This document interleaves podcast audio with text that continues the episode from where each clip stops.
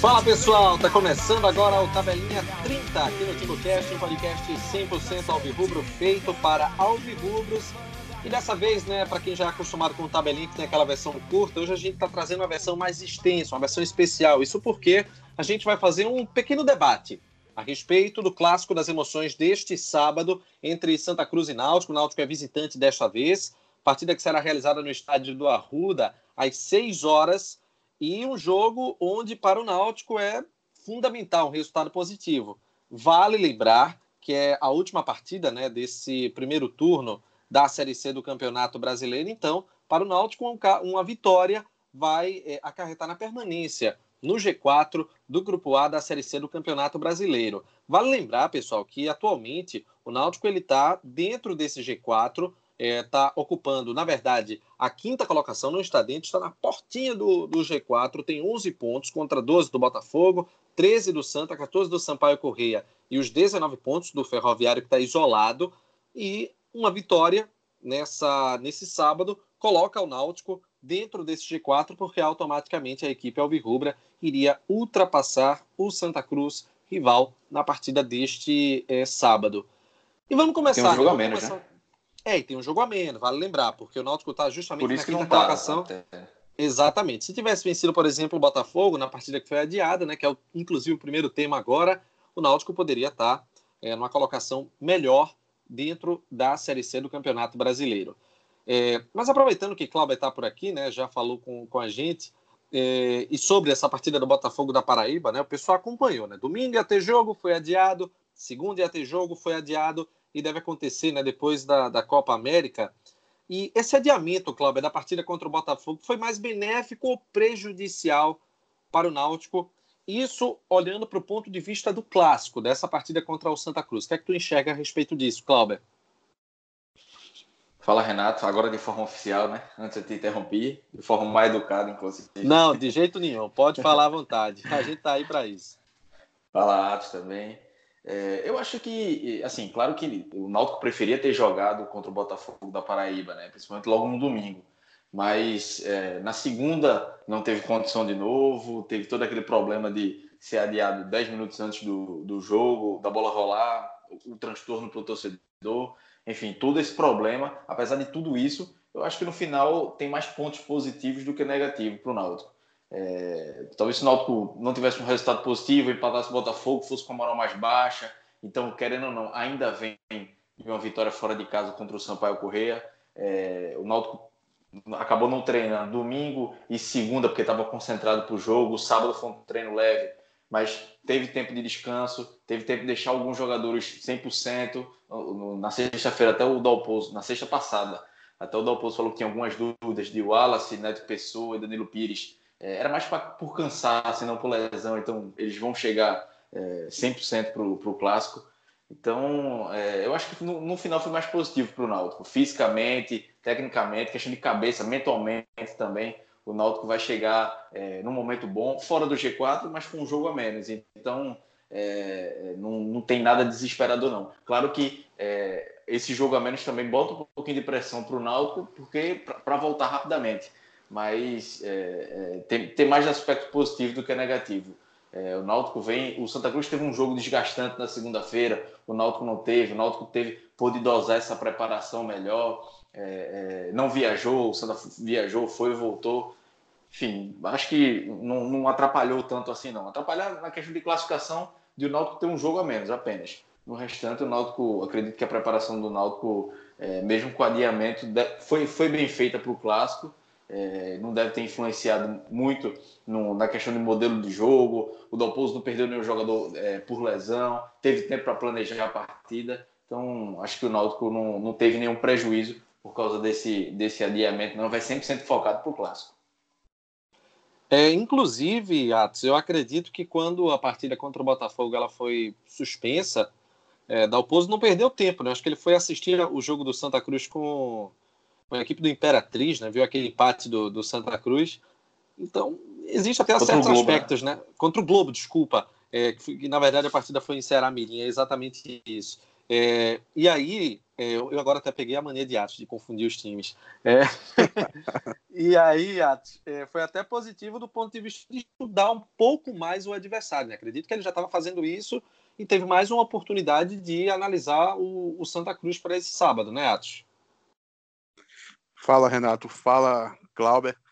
É, eu penso exatamente isso por causa. O que Clauber falou, mais ou menos. O Clauber praticamente já, já resumiu tudo, mas eu acho que o principal é o fator dos jogadores estar um pouco estourado. O Alas Pernambucano era dúvida. O próprio Neto Pessoa era dúvida. Então, quando, quando saiu, a gente até fez um tabelinha falando sobre é, que esses dois jogadores podiam não jogar. Eu fiquei bastante preocupado com o resultado do jogo, porque o Náutico perde demais, principalmente com o Alas. E querendo ou não, o Neto Pessoa jogou um bom jogo. E, e ia complicar essa sequência, mesmo tendo ganho fora de casa, você vai para um jogo em casa e você tem o seu melhor jogador não, não vai jogar e um jogador que jogou bem no último jogo também não, aí eu estava bastante esperançoso. Acontece que quando saiu a escalação, os dois iam jogar, né? Não sei se foi uma jogada ali do, do Dalpozo ou se os jogadores estavam né? meio... É, meio estourado também, Pode né? Também. Desgaste físico desgaste físico, aí deixou como dúvida, mas no fundo ele sabia que iam jogar. Então, por esse, por, por esse motivo principal, acaba que o saldo é todo positivo, porque a gente está falando do melhor jogador e, e, repito, do jogador que um dos melhores jogadores do último jogo que foi o Neto Pessoa. No primeiro tempo, o Neto Pessoa foi o melhor jogador do Náutico. Então, isso já acredita como positivo o adiamento. E também essa questão da preparação, querendo ou não, o Santa Cruz fez uma viagem, foi lá para o Maranhão jogar, enquanto o Náutico estava aqui em Recife trabalhando. Como você disse, Renato, o Dalpozo vai poder estudar o, o, o Santa Cruz e, e, Renato ainda. Renato não, Cláudio ainda trouxe, trouxe essa cereja do bolo, que é o fator mental. Então, se o Náutico não tem um bom resultado contra o Botafogo, dá um abatimento. Para um clássico, tudo é importante. O mental é muito importante no clássico. Então, trazendo tudo isso aqui à baila, com certeza foi positivo esse, esse adiamento. Maravilha, então. É... Além disso, pessoal, a gente também, claro, tem outros temas para a gente debater aqui no nosso tabelinha. Um deles é o gramado do estádio do Arruda. Oi, Oi Clauber. É, só para eh, não deixar passar bater também, é porque é, alguém pode se questionar, ah, não, não teve ritmo de jogo. Mas logo na, na terça-feira, se não me engano, o Náutico fez um jogo treino contra o Retrô, já para quem não jogou, todos os atletas, na verdade, o time titular no primeiro tempo, time reserva no segundo, já para não ficar também só em treinamento. Tem um, um pouco de simulação de jogo também. Só para não deixar isso é, passar batido, que é importante, é informação importante para. É, é o Náutico não ficou só treinando, treinamento é diferente, aquela parte tática. Então, é, fazer um jogo treino também nesse momento é uma coisa que o Dalpus gosta muito, inclusive com os reservas. Ele está sempre colocando reservas para fazer jogo treino, porque é muito mais fácil observar um jogador para valer do que no treinamento tático, no treinamento técnico. É, é uma situação bem diferente. Uma situação realmente diferente mesmo. Oi, oi Atos. Não, e essa questão do ritmo de jogo, eu também pensei nisso, só que veja o contexto.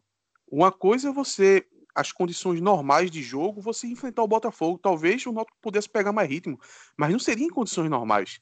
Recife estava sofrendo bastante com chuva, então ia ser campo pesado, ia ser aquele jogo completamente atípico. Eu não sei se isso ia ser muito relevante em ritmo de jogo. O, o gramado muito pesado, cheio de água. Eu, isso seria mais um risco de a gente perder jogadores e aumentar o desgaste físico que o, que o Wallace provavelmente está tá sofrendo, do que ganhar ritmo de jogo. Se fosse nas condições normais, esse argumento ele poderia vir à tona mas pela situação que estava de chuva aqui em Recife no final de semana, a gente não ia ganhar muito em ritmo de jogo, não. É, pessoal, vamos falar sobre o gramado do Arruda. É, a gente viu né, na, na, última partida que o Santa fez no, Arruda, que agora não estou lembrado qual foi o adversário, se Cláudio puder me ajudar, é, o Santa até venceu esse jogo e o estado do gramado do Arruda estava deplorável. Eu fiquei até, até estranhando eu tô aqui com a tabela, vou até puxar aqui para poder dar uma olhada. Foi Santa Cruz e Confiança. Acho que eu tô confiança. Né? Isso, 3x1 pro Santa Cruz.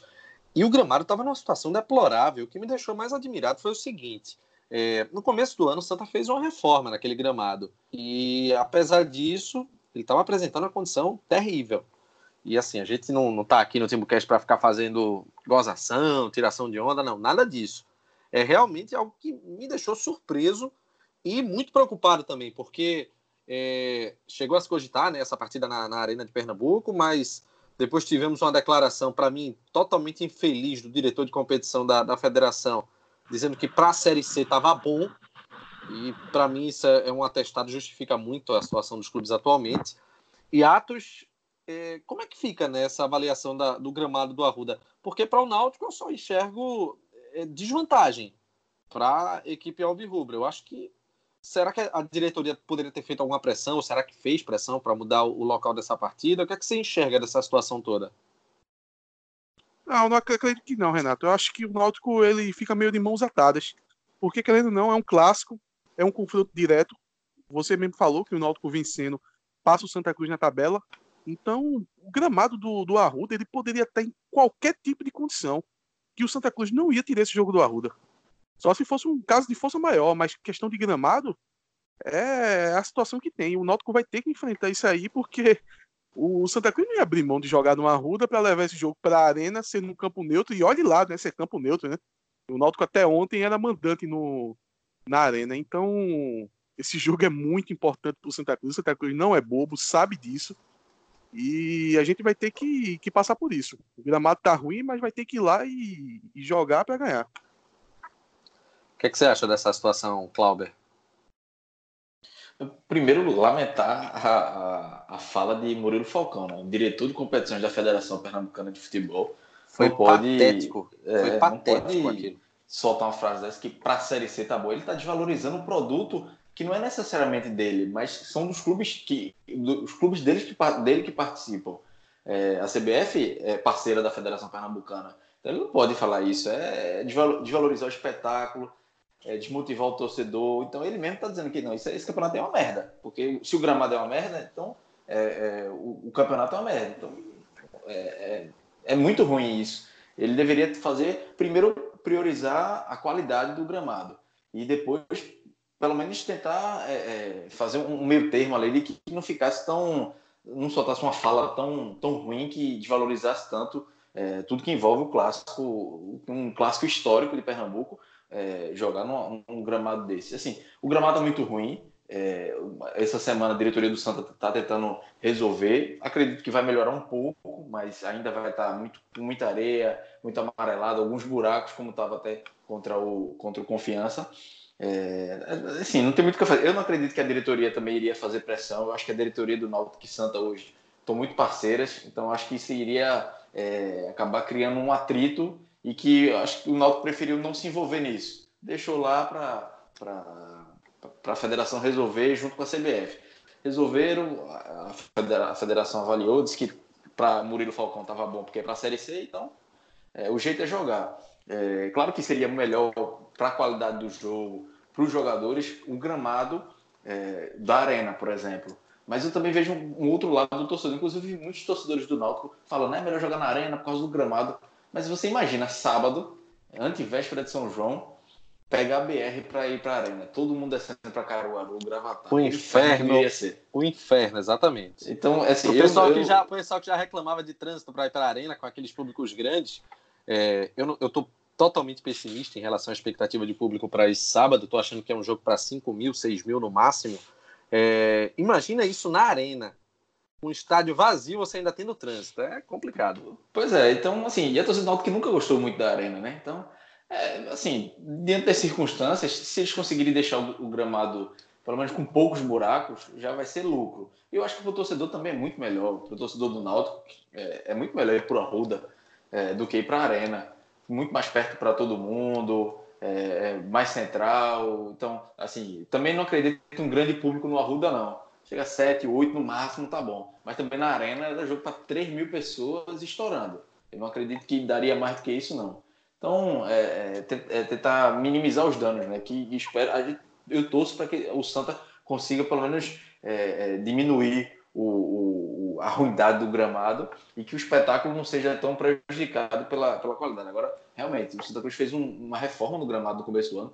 Jogou inclusive contra o Bahia na Copa do Nordeste, na Arena por causa disso, fez outros jogos na Copa do Nordeste por causa disso. Em seis meses, tá, tá o gramado a mesma desgraça de sempre. Então, não pode ser, não é possível que essa reforma tenha sido é, bem feita. E é um gramado, eu já tive a oportunidade de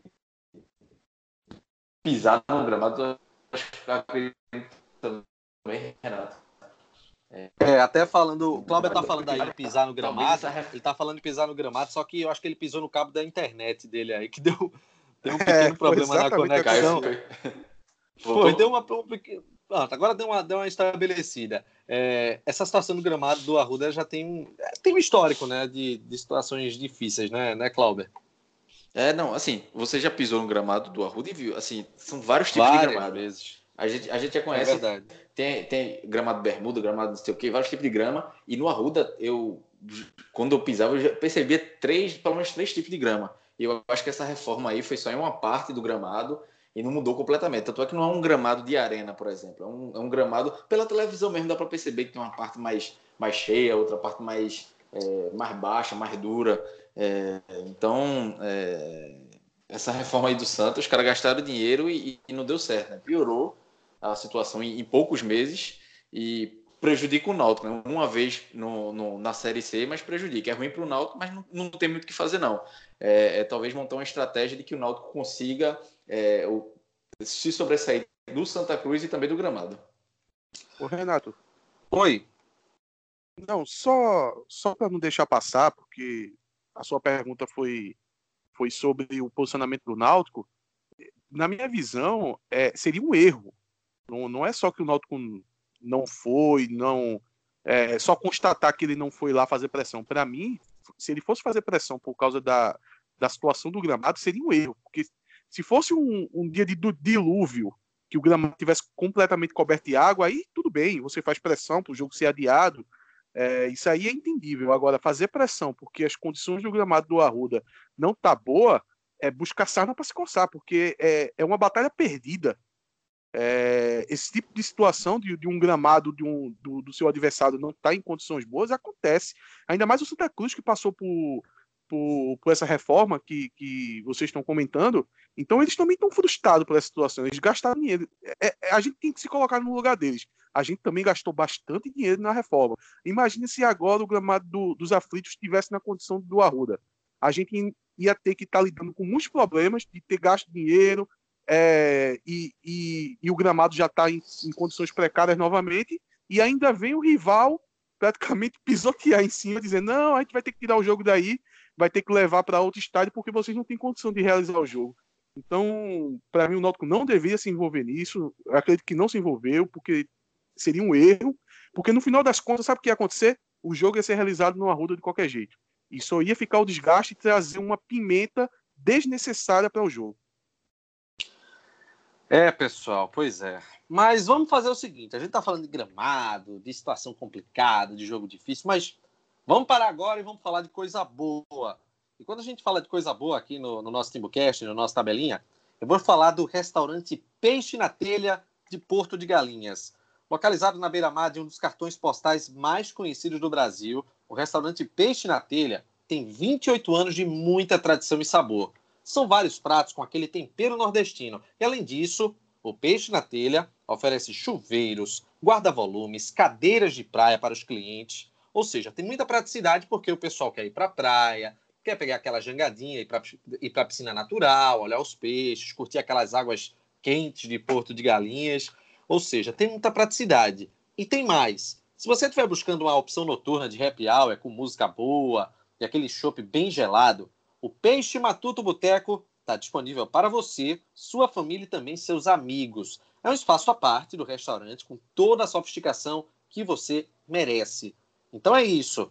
O restaurante Peixe na Telha fica na Avenida Beira Mar de Porto de Galinhas. Telefone 3552 1323. Tá dado o telefone aí, pessoal. Você liga para tirar todas as suas dúvidas. Realmente, para ir em Porto de Galinhas e não passar no Peixe na Telha, você não fez nada, viu? Lá é parada obrigatória para quem vai para uma das praias mais conhecidas aqui do nosso país. Restaurante Peixe na Telha e Peixe Matuto Boteco, o original sabor de Porto, parceiro do Timbucast. Vamos dar sequência aqui no programa, porque, pessoal, a gente também fala a respeito do estilo de Dalpozo, porque o técnico Gilmar Dalpozo ele chegou no Náutico é, e muito se falava sobre futebol reativo.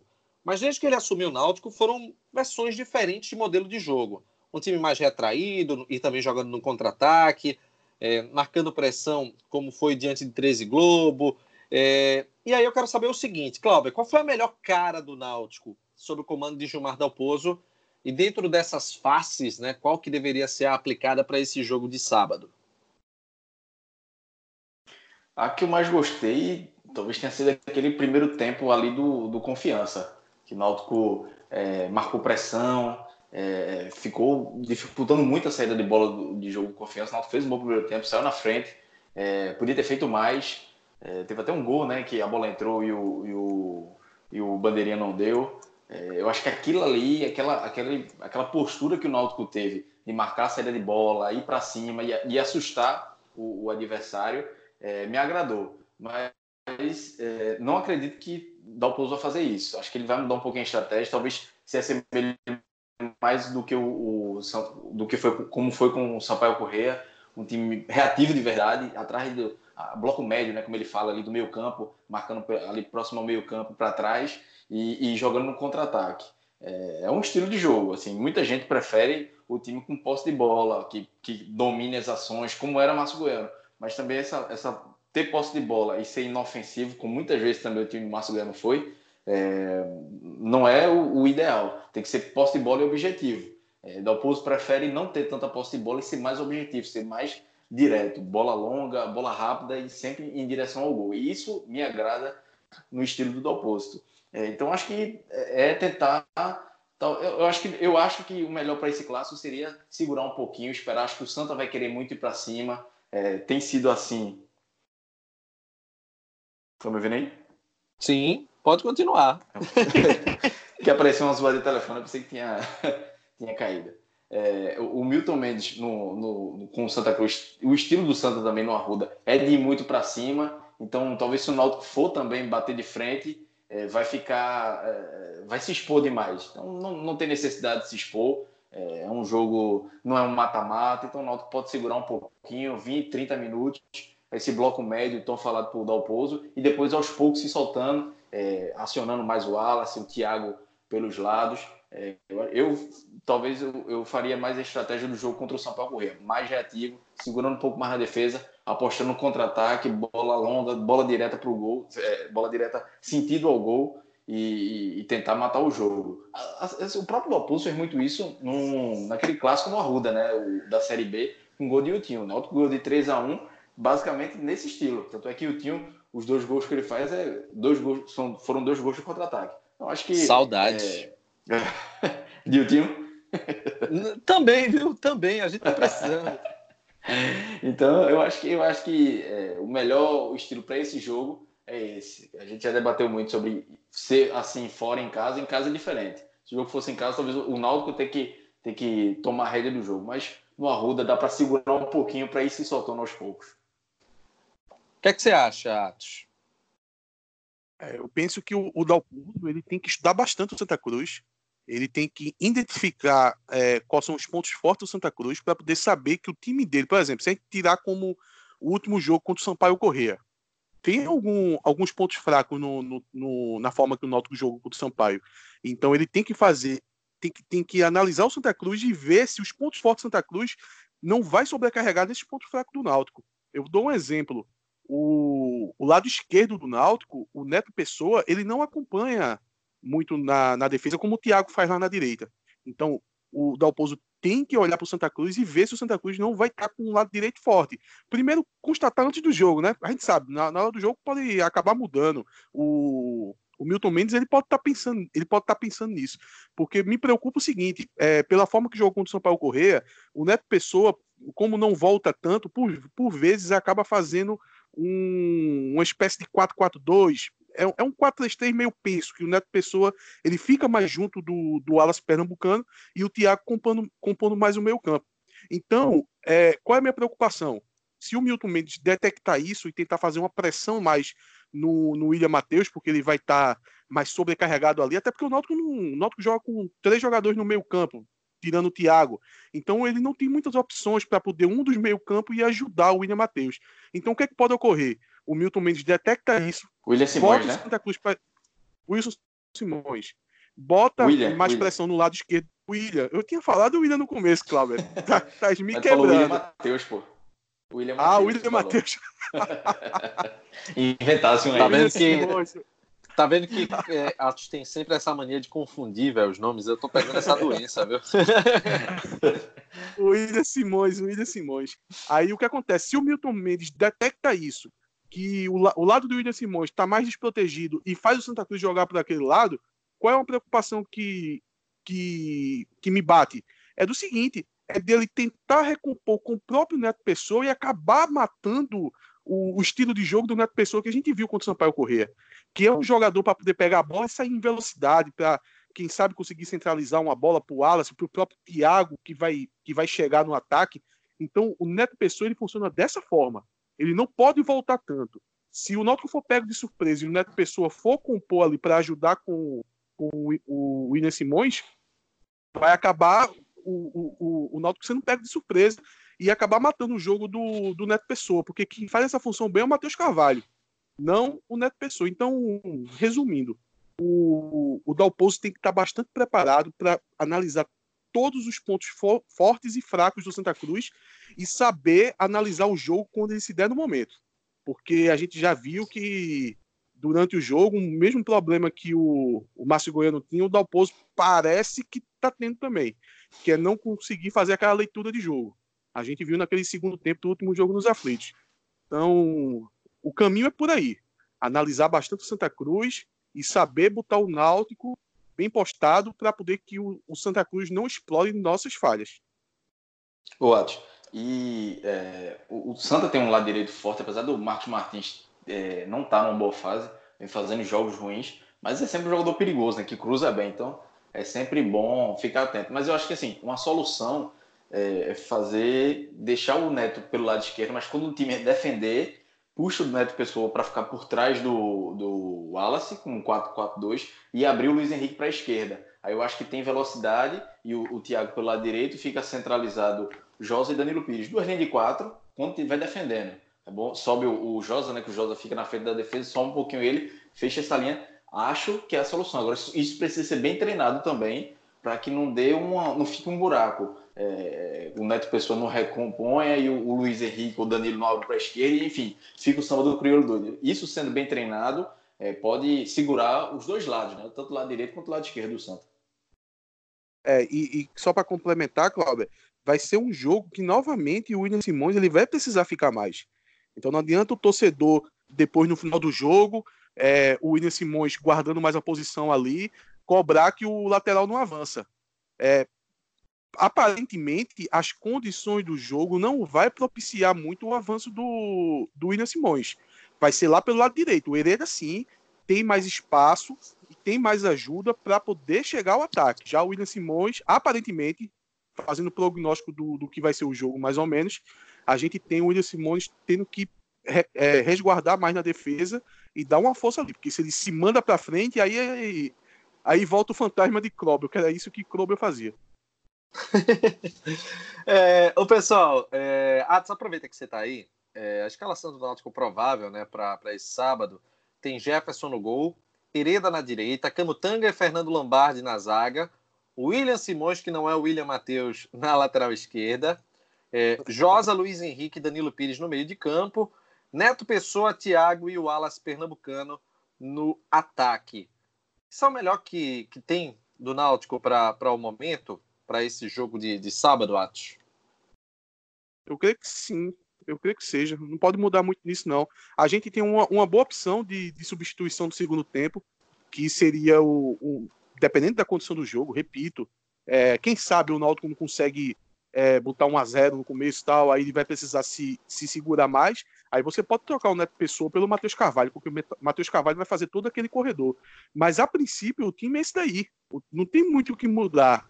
A única posição que eu vejo que poderia ter uma mudança seria nessa cabeça de área. Só que o Jimenez, desde que o, o Dalpozo chegou, ele não, não tem tendo boas atuações. Então, não tem muito o que mexer. O time é esse. A gente sabe que tem Matheus Carvalho no segundo tempo, se o Náutico precisar, para tirar o Neto Pessoa ali e ajudar mais o, o a, a, aquele lado esquerdo. Mas a princípio é isso aí mesmo. E aí, aí? E aí, Cláudio? É, eu também faria, não, não mudaria não. Agora sim, quem diria que um dia a gente estaria falando que Matheus Carvalho era uma boa opção. Estou até surpreso com isso. Que Atos falou e eu concordei. Eu quero. Vê que situação. A gente, a gente, tá, a gente detonou tanto o Matheus Carvalho, mas realmente vinha numa fase boa até se machucar. Mas eu acho que também Neto Pessoa fez um jogo bom no, no contra o Sampaio, então merece ficar. E, e deixa Matheus para uma opção é, de, de, segundo tempo, para puxar contra-ataque, para dar mais velocidade.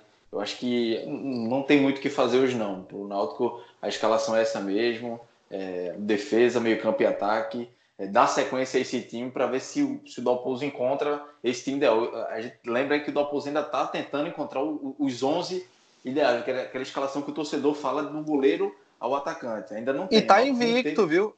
E tá invicto, vale é. salientar. Pois é, então é, eu acho que o Dopos quer encontrar esse time, então tem que dar sequência mesmo para ver melhor o Neto Pessoa. O Matheus ele já viu mais, fez boas é, atuações também, dá outra característica de jogo, mas é, para mim não tem muito o que fazer não, é, é montar estratégia e colocar esse time em campo. Muito bem, então. Vamos fazer o seguinte: vamos chegar nos palpites, né? Para a gente finalizar aqui essa edição especial do Tabelinha, edição 30. Atos, Arrisca aí. Olha, eu acho que é bem arriscar mesmo, é, Renato. Eu acho que é um jogo difícil de a gente dar um palpite nesse jogo. Não tem nada muito claro. É, eu penso que o Santa Cruz e o Náutico chegam nas mesmas condições para esse jogo. É, tem, tem, muito o que acontecer. A, a, vai ser imprevisível. A, a, gente não consegue fazer uma leitura boa do jogo e saber o que vai acontecer exatamente. Pode acontecer de tudo nesse jogo. Eu espero um jogo de, de gols. Eu acho que tende a sair gols dos dois lados. Serão balizas Olha, violadas. Eu acho que sim. Eu creio que sim. Eu creio até por essa forma que o Náutico joga. Eu acho que o Santa Cruz vem para cima. O Náutico vai explorar bastante no contra-ataque. Mas em algum momento, esperamos que não, mas a defesa do Náutico pode acabar dando uma bobeada. Eu acredito que é jogo para 1 a 1 ou 2 a 1 Vamos torcer para um 2 a 1 Náutico, mas eu fico com 1 a 1 Meu palpite é 1 a 1 Clauber? É, eu, eu, até falei, a gente debateu isso no, no grupo do Timbocast. É, tem um, uns debates bons lá. Eu até conversando com o pessoal dizendo, pô, assim, é, são dois, dois times que estão com treinadores, chegaram recente, estão é, invictos, mas ainda com um futebol, um grande futebol, mas estão pontuando. Eu acho que Náutico e Santos é uma situação muito parecida, muito equilibrado. É, então, é, Pipico está na grande fase, o Wallace nem tanto, mas pode recuperar. A gente sabe que o Wallace a qualquer momento pode decidir para o Náutico. Então, eu, se, como o Atos gosta de falar, botar porcentagem, para mim é 50-50. E aí, se fosse para dar um favoritismo, seria para o Santos um pouquinho de nada por jogar em casa mas ainda com a tendência de empate, então apostaria um a um também. Um gol de Pipico, um gol de Wallace Pernambucano e vai todo mundo curtir o São João tranquilo. O Náutico vai vencer por 2 a 1 um. Okay, boa, se Deus quiser, vamos. Boa, gostei. Gostei do otimismo. Renato, vai ser 2x1 um pro Náutico. Mas agora, mas, agora vai ser um jogo bem disputado. Vai ser um jogo bem disputado, realmente, da forma que vocês estão falando, mas vai ter um diferencial pro Náutico nesse jogo, apesar desse favoritismo da pressão que o Santa vai exercer na partida. Oi, Atos. O, o Renato, o, eu é, queria comentar com o Cláudio. Cláudio, eu, eu acredito sim que o Santa Cruz, assim, em falar em números frios, o Santa Cruz ele tem que estar como, como um leve favorito, e agora já pegando é, va valor de casa de apostas mesmo, ele vai sair como leve favorito do jogo, porém, eu confesso a você que eu botaria meu dinheiro no Náutico, eu não botaria meu dinheiro no Santa Cruz. Eu botaria meu dinheiro no Náutico até pela forma que o Náutico pode jogar está se falando tanto de futebol reativo, eu acho que para um jogo onde os dois times estão meio que se montando ainda, meio que se conhecendo, eu prefiro a proposta que o Náutico tende a impor do que a do Santa Cruz. O Santa Cruz melhor ele vai mais casa, né? sobrecarregado. Né? Ex- Exato, porque o, o Santa Cruz ele tem que propor o jogo. E a gente tá falando de times que ainda estão se montando. E, e propor o jogo para um time é, nessa forma, é, é, que, que tá nesse ponto do, do- da evolução, é complicado.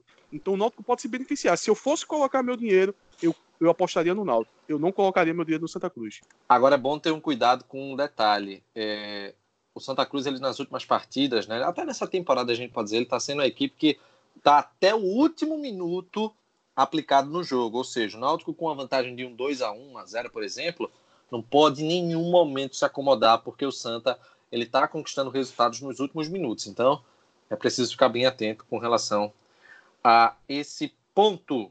E falando em ponto. Renato, Oi, Atos. Renato, tu sabe, rapidinho, tu sabe me informar a respeito de arbitragem? Já tá confirmado, é arbitragem pernambucana, como vai ser? Eu posso lhe confirmar aqui agora, é, em relação a essa questão da arbitragem, mas por que essa sua dúvida? Não, é, clássico é, é sempre uma questão a ser colocada, né? A arbitragem acaba influenciando muito em, em jogo, principalmente em clássico. Não vai É, ter né, quando VAR, a gente- é bom deixar claro, porque tá tendo muita polêmica aí com o VAR. Não, olha, eu vou dizer uma coisa, até, até saindo um pouco né, da, da esfera do, do Náutico, eu- eu- o VAR tá sendo. to- Todo mundo tá, tá botando a culpa no VAR, quando na verdade a culpa é da, da má qualificação dos árbitros. Todo mundo fala, vai isso, vai aquilo. Pô, o VAR tá vindo para fazer correções que todo mundo reclamava. Pô, quantas vezes o Náutico foi, foi prejudicado em inúmeras partidas? Quantas Ô, vezes Renato. pênalti mal marcado, um bocado de coisa? Agora você tá trazendo a, a- esse assunto, mas você sabe minha posição sobre o VAR, né? Não, qual a sua posição? Não, eu, eu sou muito crítico do VAR. Eu não sou crítico de- de- dele existir, mas como ele tá agora no momento, eu sou crítico, porque pra mim o VAR não pode errar nunca. Sabe o que é nunca? Nunca. O VAR existe em, em esportes americanos. Eu acompanho o beisebol, o VAR tá lá já faz uns seis anos. Só que ele não erra. Ele simplesmente não erra. E eu, eu já vi no Campeonato Brasileiro da Série A, já vi nessa, nessa, nessa Copa Feminina alguns erros tremendos do VAR. Eu, eu, eu, eu penso o seguinte: se é para ter VAR, ele não pode errar. Ele não é passivo de erro. Quem é passivo de erro é o juiz. O erro humano, ok. A gente já se adaptou. é, é, faz parte do futebol o erro humano. Se a gente quer colocar um- um- uma função dessa como, como VAR, ele não pode errar. Ele tem que ter 99,99% de aproveitamento. E não é isso que eu vejo, porque só para citar um caso, apesar do brasileiro ter vários, nesse último jogo agora do Brasil, aquele pênalti ali, pelo amor de Deus. Se a própria juíza que marcou aquele pênalti, ela tivesse ido olhar no VAR, ela não iria con- continuar marcando aquele pênalti, porque não foi pênalti de jeito nenhum. Então, o meu problema com o VAR é esse. Ele não pode errar e eu vejo ele errando o tempo todo. É, falando sobre arbitragem, Eduardo Tomás de Aquino Valadão apita, Christian Passos Sorense e Edson Antônio de Souza são os auxiliares. O quarto árbitro é o, Cilis, é o Clisaldo Luiz Maroja de Passe França. E o analista é é onde? Sobral. O, o trio de arbitragem é de Goiás. E o quarto árbitro Ah, é eu- eu paraibano. acho- Eu acho bom, eu acho bom. Eu não queria que fosse um trio de Pernambuco. Tá bom. Falando, você estava falando em, em pontos, né? Então chegamos ao ponto final desta edição especial do Tabelinha, edição 30 do Tabelinha, com esse debate peraí, a respeito do Cláudio, clássico peraí. das emoções. Oi, Cláudio, Vai dar o ponto final e Cláudio nem deu a opinião dele sobre o VAR, pô? Qual a sua opinião sobre o VAR? Não, eu sou muito favorável ao VAR. Agora sim, claro que tem muitos erros acontecendo, mas principalmente nos lances interpretativos. Eu acho que o problema tá aí. Mas impedimento, é, bola na mão, essas coisas assim, eu acho que tá beirando a perfeição. Mas os lances interpretativos, realmente. E aí eu também eu tenho uma visão um pouco diferente de. Não acho que é culpa do VAR, eu acho que é culpa dos árbitros mesmo, que não estão sabendo interpretar os lances mesmo com o VAR. Aí, mesmo olhando no vídeo lá, mais quatro cabras lá na sala de vídeo e ainda tá tendo confusão. Mas assim, Ô, Cláudio. vamos, vamos dar tempo para. É um período de adaptação. Ainda, ainda tenho fé. Eu tenho, eu tenho uma solução para o VAR começar a acertar mais. Qual? É colocar o VAR do VAR. Quando o VAR errar, a gente vai ter outro VAR para poder corrigir o erro do VAR. Aí Não dá dá- tudo certo, fica perfeito. Alguém de cima dizendo, ó, vai dar merda se, se marcar esse pênalti, se der esse gol. Aí a turma vai e, e corrige. Exatamente. Valeu, galera. Valeu, Cláudio. Valeu, Atos. Final do Tabelinha, edição 30 aqui no Timbucast, um podcast 100% alvirrubro feito para alvirrubros. E, pessoal, inclusive, o Atos ele colocou na coluna que a gente tem no Timbucast, no www.timbucast.com.br, é, uma opinião dele a respeito né, sobre essa questão das chuvas, o direito do consumidor, porque teve muito torcedor é, muito torcedor falando né, sobre questão que tinha que ser ressarcido e tudo mais, e Atos deu uma opinião muito legal sobre isso no www.timbocast.com.br. Você tem acesso às colunas e também, a claro, os nossos programas. Você também acessa nas nossas redes sociais, arroba TimbuCast no Instagram, arroba TimbuCast underline CNC é, no Twitter, facebook.com barra TimbuCast para você seguir a gente nas nossas redes sociais. Fiquem bem à vontade. E claro, você pode nos ouvir através do seu agregador de podcasts favorito. Um abraço, galera. Final desse tabelinha especial. Até a próxima. Tchau.